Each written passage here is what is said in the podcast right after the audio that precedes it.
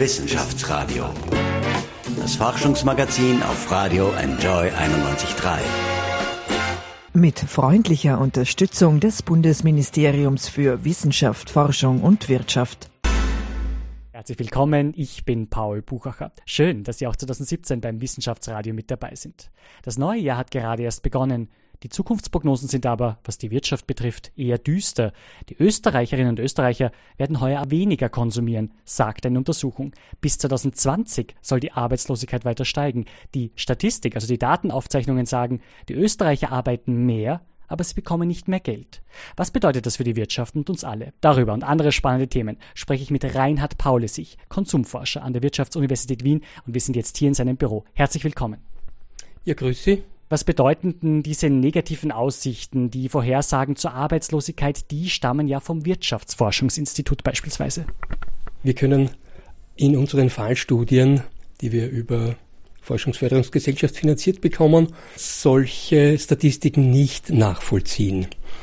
Wir gehen in Unternehmen, um nicht nur um sie kennenzulernen, sondern Analysemethoden auszuprobieren, und mit den Ergebnissen soll nicht nur die Forschung, sondern auch die mittelständische Wirtschaftspraxis vorankommen. Ich persönlich habe es eigentlich nur mit Optimisten zu tun. Aber sind das Zweckoptimisten? Üben sich die im Zweckoptimismus oder sind das wirkliche Optimisten? Kann schon sein, dass sie zweckoptimistisch äh, reden in unseren Projekten, aber ich sehe auch an der Körpersprache, in dem Gesicht, im Gesichtsausdruck, sehe keinerlei Krampf. Also äh, da bin ich jetzt auch, also deswegen bin ich auch optimistisch. Also ich sehe eher mit Besorgnis äh, Jugendarbeitslosigkeit in den Mittelmeerländern.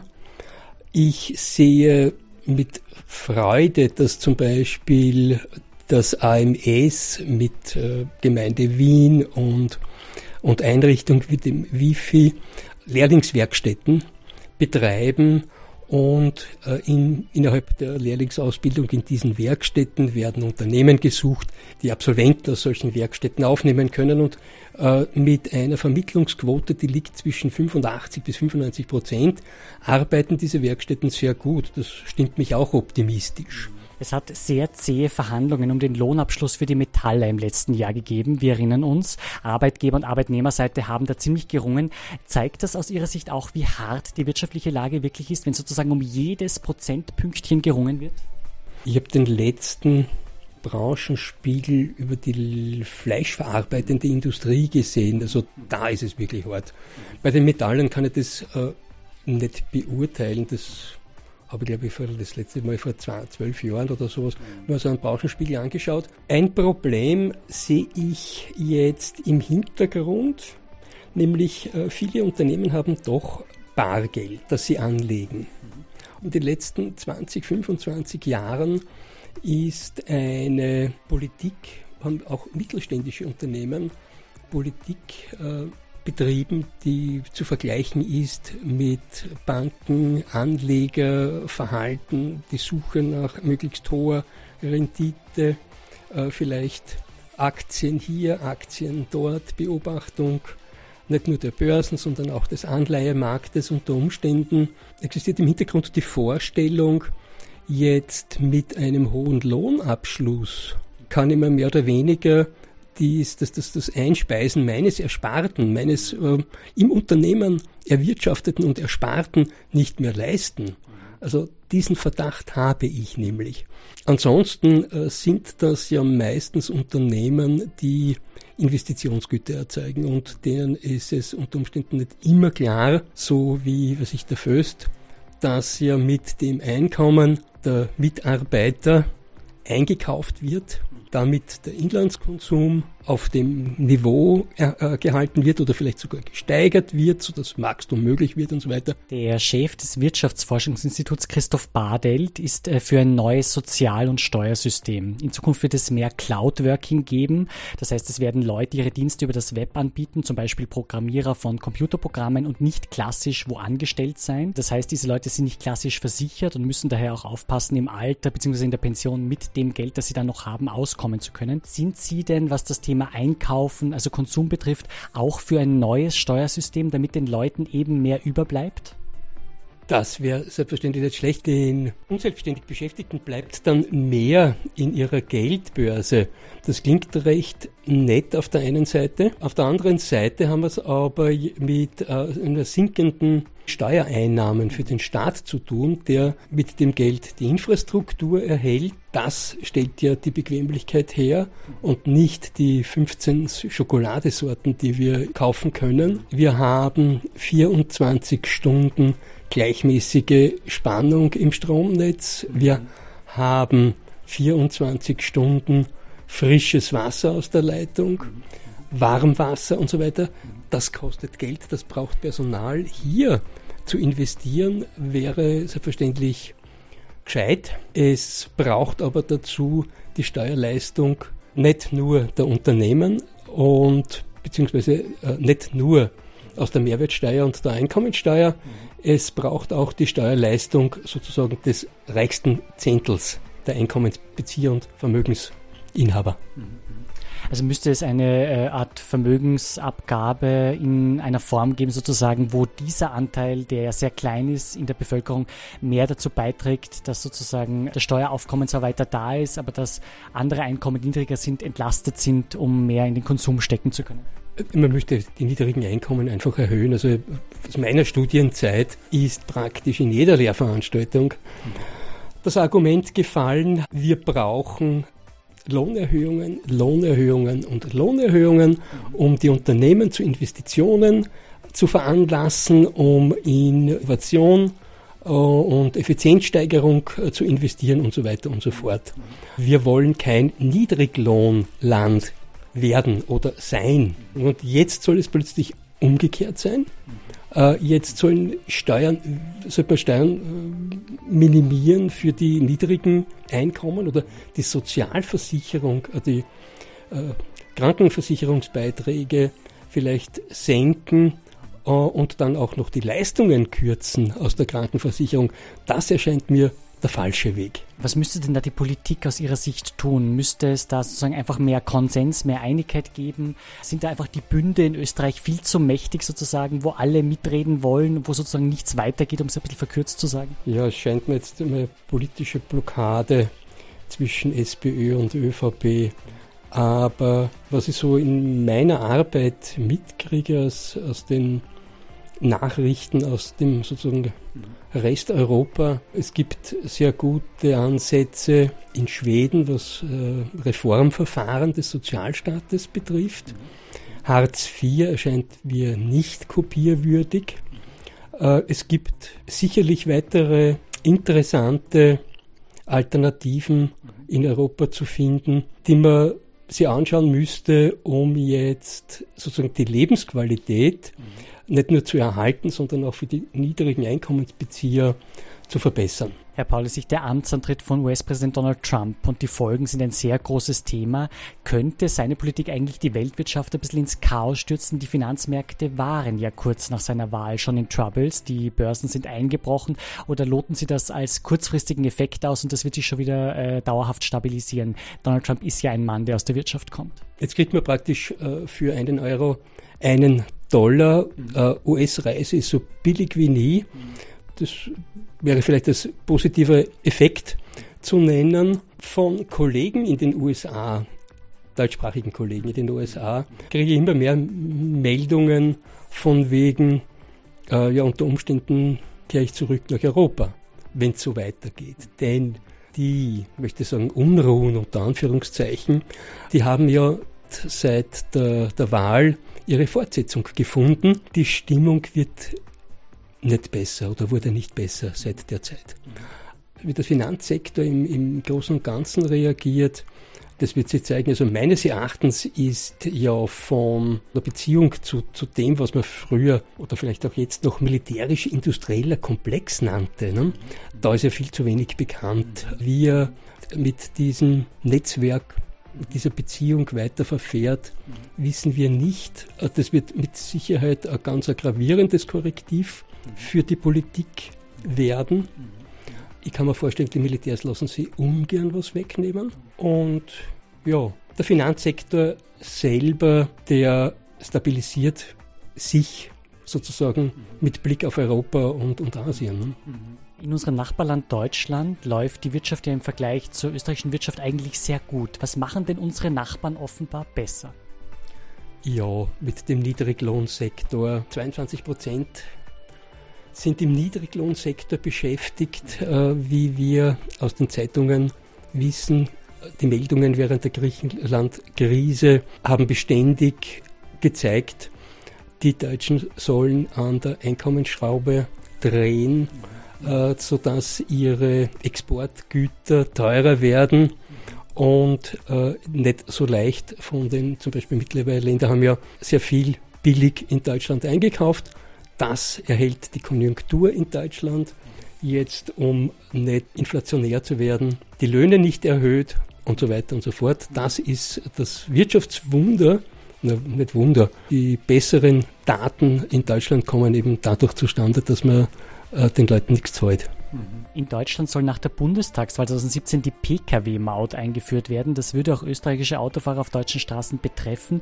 Schießt sich Deutschland da eigentlich aus Ihrer Sicht ein Eigentor, weil das dazu führen könnte, dass weniger Österreicher nach Deutschland fahren, um dort einzukaufen? Also gerade in diesem Grenzbereich Bayern zum Beispiel? Das kann ich nicht einschätzen. Also grundsätzlich ist äh, als Lenkungsabgabe verstanden Maut sehr sinnvoll. Sinnvoller wäre es natürlich, die Kilometer zu besteuern und nicht pauschal.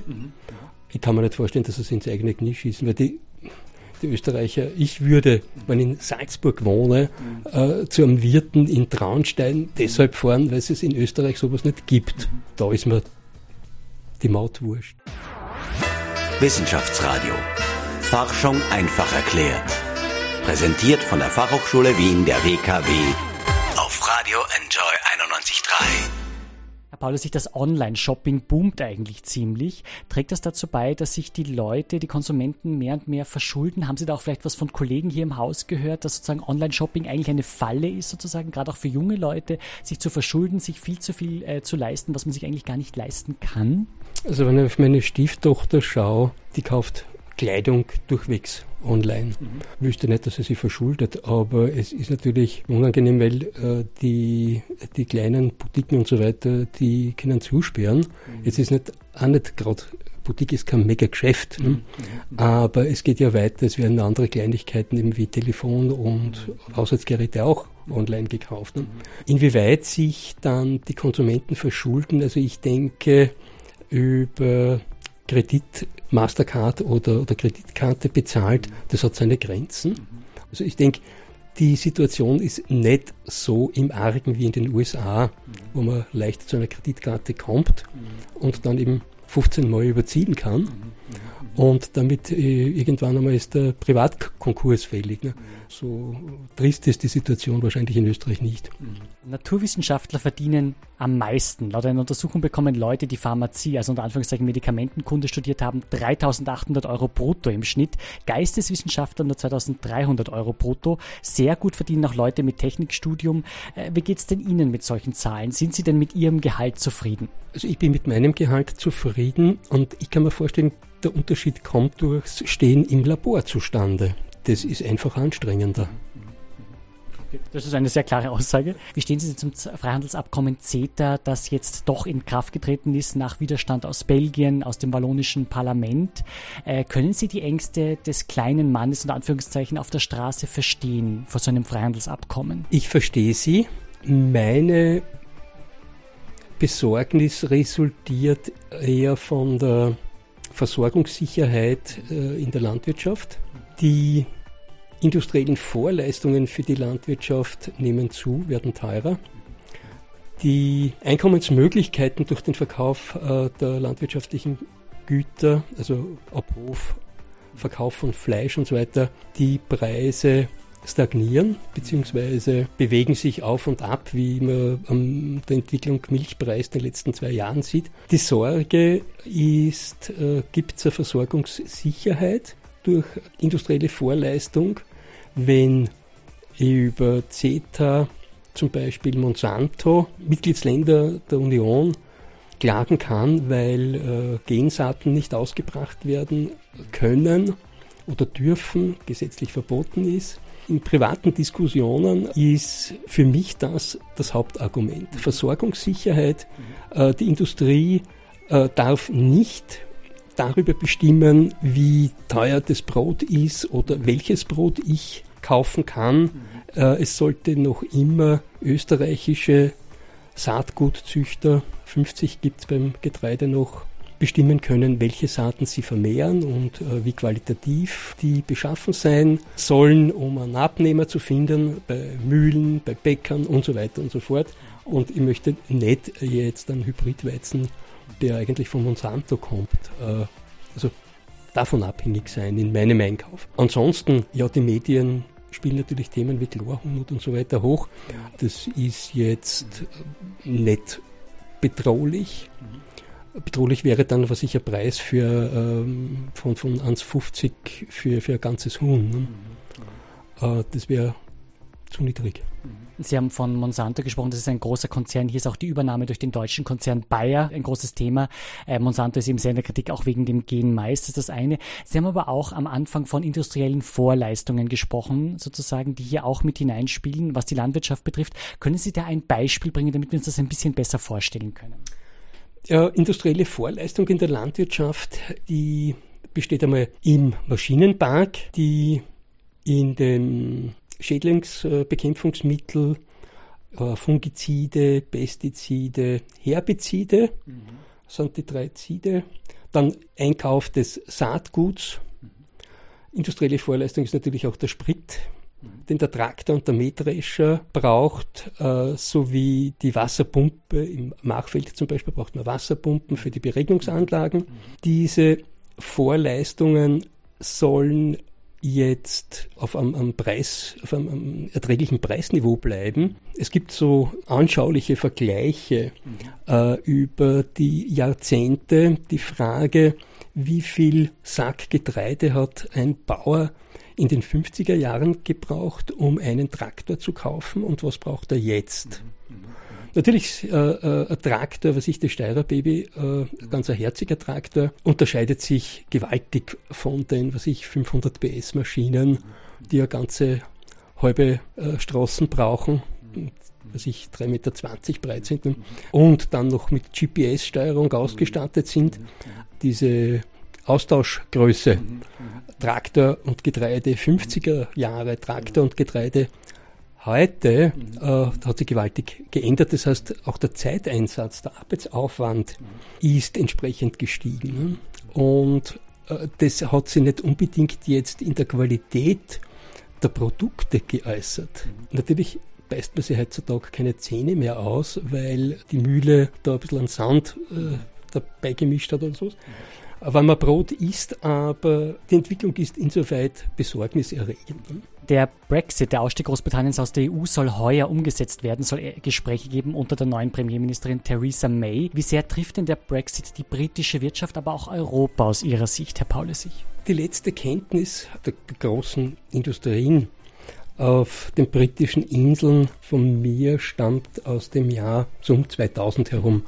Die Briten haben damals, beziehungsweise das äh, Handels- und Energieministerium hat damals mit dem British Standard Institute begonnen, einen Management-Standard mhm. für nachhaltiges Managen von Unternehmen zu entwickeln und in Pilotprojekten umzusetzen. Und in Pilotprojekten war beteiligt, alles was heißt, das in, in UK bekannt ist. Das war British Petrol, Seneca, da ist losgetreten worden, eine ganze Welle an sehr guten Publikationen über Nachhaltigkeitsmanagement und so weiter. Im Hintergrund jedoch war immer wieder über die schlechte Ausbildung, Industriebrachen äh, zu lesen.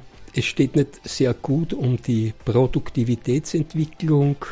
Ich denke, sehr viel hat sich diesbezüglich in den letzten 15 Jahren nicht geändert. Also es ist sowas wie eine Reindustrialisierung, eine Verbesserung der Lehrlingsausbildung hat es mit Sicherheit nicht gegeben. Das trifft die britische Wirtschaft, trifft der Brexit äh, sicherlich schwer. Jetzt ist es äh, wieder in den Zeitungen gestanden, indirekt wird es auch die österreichische Wirtschaft, die Autozulieferer treffen, die heute äh, mit der deutschen Autoindustrie verbandelt sind. Es lässt sich wahrscheinlich nicht abschätzen, wie es den Briten dann wirklich gehen wird, wann sie wirklich austreten werden. Wenn sie die Verhandlungen hinziehen in zwei Jahren und dann sich in puncto Wachstum keine Entwicklung ergibt, dann kann die Stimmung durchaus für ein zweites Referendum wechseln. Also Theresa May sollte sich dann warm anziehen, möglicherweise kippt nämlich die Stimmung. Sie ist nämlich eine Brexit-Befürworterin. Gut. Äh, Google ist im Visier der EU. Die EU wirft ja dem Konzern vor, eigene Angebote bei den Treffern über die Suchmaschine zu bevorzugen. Wie sehen denn Sie Googles Marktmacht im Netz? Muss Google aus Ihrer Sicht möglicherweise wirklich mit einer Milliardenstrafe rechnen? Schlecht wäre es nicht. Okay, äh, das heißt, äh, ist Ihnen sozusagen auch diese Marktmacht von Google auch ein Dorn im Auge, aber nutzen Sie wirklich auch andere Suchmaschinen oder sind Sie auch eher ein Googler? Mozilla Firefox. Es gibt Alternativen, Sie sagen es. Okay, in diesem Monat ist der Beitritt Montenegros zur NATO äh, ein großes Thema. Können Sie mir ein bisschen schildern, sofern Sie das wissen, äh, inwiefern Montenegro irgendwie wichtig äh, von den Handelsbeziehungen her für Österreich ist? Von den Handelsbeziehungen her kann ich es nicht einschätzen, aber für die Universitäten ist, ist, es, ist dieses Land interessant. Also von der BOKU weiß ich, gibt es gute Kontakte. Tourismusforschung hat bei uns auch einen Kontakt. Also es geht um die touristische Erschließung Montenegros. Jetzt ist bei uns im Intranet der Bericht einer Kollegin, die in Podgorica ein Austauschsemester verbracht hat, äh, dort gelehrt hat und Interviews geführt hat. Sie, ihr hat sehr gut gefallen. Also ich denke, auf der Ebene haben wir sehr gute Beziehungen.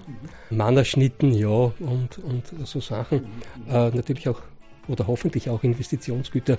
Äh, interessant wäre selbstverständlich etwas, also, also eine Mittelstandsentwicklung, also Kleinindustrie aufzubauen dort, also so eine Art äh, Marshallplan äh, zu entwickeln, sodass die Wirtschaft dort nicht so sehr von Importen abhängig ist. Kleinerzeugung müsste man starten. Ansonsten, naja, es ist wahrscheinlich die Überlegung dahinter, von Serbien sozusagen unabhängig zu werden und deutlich hervorzukehren äh, an uns. Wenn ihr wieder mal Expansionsgelüste habt, an uns dürft ihr nicht denken. Und das ist sehr gut. Ne? Ansonsten ist äh, Montenegro gerade, also ich aus den Zeiten der Donaumonarchie bekannt, nicht, aber diese Bucht von Kotor mit der österreichischen Kriegsmarine, ja, ein besuchenswertes Land auf alle Fälle. Also es gibt auch einige Bezüge. Vielen Dank, Reinhard Paulusich. Gleich meldet sich unser Reporter Michel Miller aus einer Studenten-WG hier in Wien. Was wird denn dort alles eingekauft? Der große Check. Gleich. Wissenschaftsradio. Forschung einfach erklärt. Präsentiert von der Fachhochschule Wien der WKW auf Radio Enjoy 91.3. Max, Hanna und Joni sind die Forscher-WG, gestaltet von Michelle Mehle.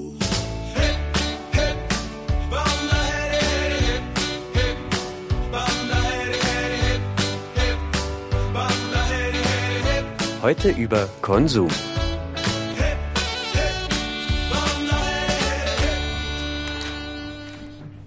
Morgen. Morgen, Max. Hallo. Und was steht da drin? Gibt es irgendwelche interessanten Neuigkeiten? Ähm, die Österreicher geben 2 Milliarden Euro aus für Weihnachtsgeschenke. Alles Konsumopfer. Das ist ja totaler Quatsch. Als ob ihr nicht irgendwie genauso äh, ein Konsumopfer seid wie alle anderen. Wir können gerne in mein Zimmer gehen. Ich glaube nicht, dass du da viele Dinge, Dinge findest, die irgendwie völlig, äh, weiß ich nicht. Okay, dann machen wir das jetzt so. Wir gehen in unsere Zimmer und dürfen uns zwei Sachen aussuchen, wo die anderen immer denken, das ist totaler Unsinn. Und dann ähm, werden wir die einfach wegschmeißen. Was? Ja. Ich will nicht, dass du mir meine schönen Sachen wegnimmst, Hanna. Siehst du, das würde dir jeder antworten. Also Jungs, wir gehen jetzt in eure Zimmer. Wohin zuerst? Joni? Auf jeden Fall, Jungs.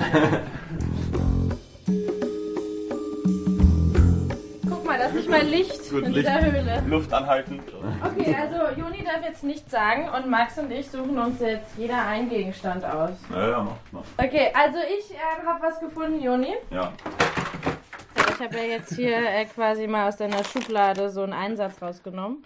Und da sind jetzt so viele Sachen drin. Feuerzeuge, Batterien, ganz viele Tippex. Und wir haben im Wohnzimmer noch viel mehr. Man kauft sowas immer, nimmt sowas mit, aber eigentlich braucht man es Das ist mein überhaupt geistiges nicht. Wohlsein, nee, das brauche ich für die Prüfung nicht mehr. Das ist ein viel besseres Beispiel. Ja, die Dieser. Rapid-Schal, du gehst nie ins äh, Fußballstadion, Joni. Hast du halt irgendwann mal angeschaut. Ja, früher war Rapid halt noch besser. Joni, wenn du noch einmal früher sagst, dann Ja gut, dann geben wir den Rapid-Schal halt weg. ja. Es gab einen Selbstversuch von jemandem, der hat gesagt, ein Jahr lang nur mit 100 Dingen. Und das ist schon interessant, weil alleine da drin sind jetzt 35 Dinge. Ja, das ist schon wenig. Ja. Und So, dann gehen wir mal zu Max und jetzt will ich mal schauen, was der da drin hat. So bitte, heranspaziert. Ich habe schon was, Hanna. was hast du, Joni? Was hast du dir ausgesucht? Ich bin halt ein bisschen kritisch, wie viele Leute halt enorm viele Bücher haben. Wirklich? Ja. Das holst du dir raus. Ja, nein, Bücher, dass die Leute Bücher haben, das ist das Problem. Argumentieren. Das sind halt so viele Leute, die halt einfach mal so 100 Bücher haben. Man kann sich das ja auch aus der Bibliothek Das ausbauen. sind viel mehr als 100. Also ich finde das sehr gut, Joni. Wir nehmen jetzt diese Reihe von Büchern. Das findet niemand gut. Wir gehen jetzt zu dir, Hanna. Erstmal, ich bin auch noch Ich nehme dir. Das ist doch ein schönes Beispiel. Einfach nur Elektroschrott. Lass es jetzt da. Guck mal, ich wusste gar nicht, dass der Max so emotional wird bei Dingen. So, auf in Hannas Zimmer. Okay, wie viele Schuhe hast du, Hanna? Okay, Hanna, ich werde dir mal was sagen. Ja? Du bist zum Beispiel, du bist ein gutes Beispiel für etwas, das nennt sich der oder die Ausrüstungssportlerin. Das sind so Menschen, die machen Sport, aber primär gehen sie mal einkaufen. Ja. Das heißt, sie kaufen sich mal hier die Schuhe, hier kommt schon die Pulsmessuhr. Wie viele Decken liegen da in deinem Bett? Vier. Braucht Ja, alle Hanna hat halt gerne bequem. Ja, aber und du liest gern Bücher. Und ich habe gern meinen Rapidschal hängen. Ja gut, damit ist alles legitimiert, oder? Ja. Wie wollt ihr jetzt Zwei wirklich... Milliarden. Machen wir unentschieden. Nein, ich glaube, es ist bei allen der gleiche Fall. Ja. Was denn? Ja, wir denken, Ja, dass wir viel. Zeug haben, aber dass wir halt auch irgendwie glauben, dass jedes dieser Teile eine Berechtigung hat. Aber man könnte halt schon auch ohne sehr gut leben. Aber man denkt halt, man braucht's. Das Einzige, was wir brauchen, ist Liebe und jetzt lass uns wieder lieb haben. Warum nehmen wir uns nicht mehr die Zeit? All you need is love. All you need is love. All you need is love. Love. Love is all you need. Wissenschaftsradio. Forschung einfach erklärt. Präsentiert von der Fachhochschule Wien der WKW auf Radio Enjoy 91.3. Herr Paulus, woran forschen Sie denn aktuell? Was sind denn so aktuell Ihre spannendsten Themen? Meine Themen betreffen kleine und mittlere Unternehmen und ihr Finanzierungsbedarf. Wir entwickeln im Team eine Online-Dienstleistung. Da können kleine Unternehmen, also wir betrachten kleine Unternehmen bis 150, 200 Mitarbeiter, ihre Jahresabschlusszahlen eintippen. Die Unternehmerfamilie füllt dann einen Fragebogen aus und lädt äh, ihre Mitarbeiter ein, ebenso einen Fragebogen auszufüllen. Dann haben wir drei Datenquellen, Finanzwirtschaft, Vergangenheit, unternehmerische Selbsteinschätzung und von den Mitarbeitern das Beziehungskapital.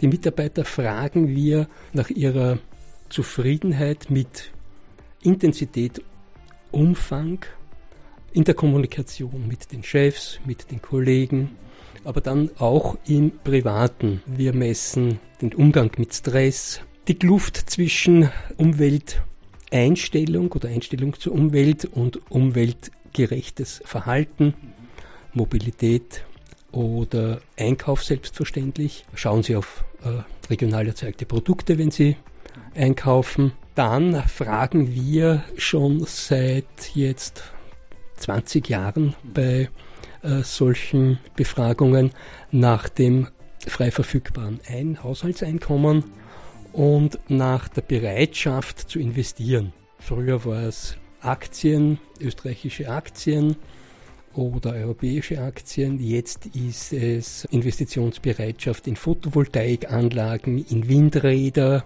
oder in kleinen und mittleren Unternehmen in räumlicher Nähe. Diese Investments sollten sozusagen täglich erlebbar sein, wenn man vorbeigeht, vorbei erfährt. Es sollte in der Region investiert werden. Selbstverständlich im Laufe der Jahre äh, hält ist das, die Investitionsbereitschaft in Photovoltaikanlagen gleichbleibend hoch und im Vergleich zu Windrädern höher. Leider Gottes ist die Bereitschaft in KMU zu investieren, die sich in räumlicher Nähe befinden, geringer. 30 Prozent der, der, Befragten in den letzten Jahren haben wir dann äh, doch circa 1200 äh, erwischt in diversen Unternehmen. 30 Prozent der Befragten würden in KMU in ihrer Nähe investieren. Und diese Gelegenheit wird leider Gottes von den Banken nicht wahrgenommen. Wir sind eben hier an der WU. Sie sieht sehr spacig, sehr futuristisch aus, als ich reingekommen bin. Und als ich beim Empfang war, habe ich mir gedacht, ich bin in einem riesigen Raumschiff. Habe mich ein bisschen an die Tribute von Panem, hat mich das Ganze erinnert. Ja, äh, auch so eine Art äh, Fantasy-Saga. Äh, hier äh, hängen einige Bilder. Ähm, zum Beispiel ist da, glaube ich, eine Fußballmannschaft zu sehen. Eine Rugby-Mannschaft, ja. Sind Sie denn ein Fotofan, Herr Paulus, sich? Also posten Sie gerne was auch über die Social Media? Waren Sie vielleicht auch gerade, ja der WU-Ball in der Hofburg gelaufen, immer ein großes gesellschaftliches Ereignis. Waren Sie vielleicht auch dort haben Sie davon Bilder gepostet? Sind Sie diesen neuen Social Medias zugeneigt? Äh, ist das auch für die Forschung vielleicht wichtig, Social Medias zu betreiben? Für die Forschung denke ich, also für Kommunikationsforschung mit hoher Wahrscheinlichkeit, aber für unsere eigentlich nicht. Nachdem ich grüner Gemeinderat bin in Laxenburg, nutze ich natürlich Facebook. Also ich bin jetzt 64. Ich tue mir schwer mit einem Wort. Aber äh, was haben Sie mit Rugby zu tun, genau? Also Rugby, Freund hat mich auf diese Spielregeln aufmerksam gemacht.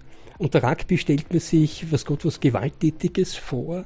Die Regeln sind aber sehr dicht und, und komplex und werden von den Schiedsrichtern sehr rigide durchgesetzt. Hat nichts mit Gewalttätigkeit zu tun. Es ist sehr viel Spielwitz erfordert, erforderlich und sehr gute Kondition.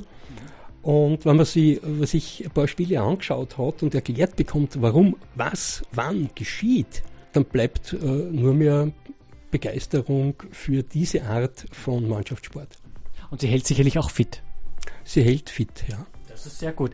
Die Schlussfrage, Herr Paulus, wie werden wir denn in Zukunft einkaufen? Haben Sie optimistische Hoffnungen? Also haben Sie Hoffnungen, dass die Leute nachhaltiger einkaufen werden oder muss sozusagen alles noch billiger werden, weil eben derzeit noch so wenig im Börserl übrig bleibt, wie man so schön sagt? Wie sind denn da so Ihre Zukunftsaussichten oder wird sich generell noch mehr in den Online-Bereich verlagern, das Shopping? Wie sehen Sie da die zukünftigen Entwicklungen? Sagen wir mal so in zehn Jahren, dann haben wir 2027. Ja, die Frage ist, wie werden die Alten sich entwickeln? Ne?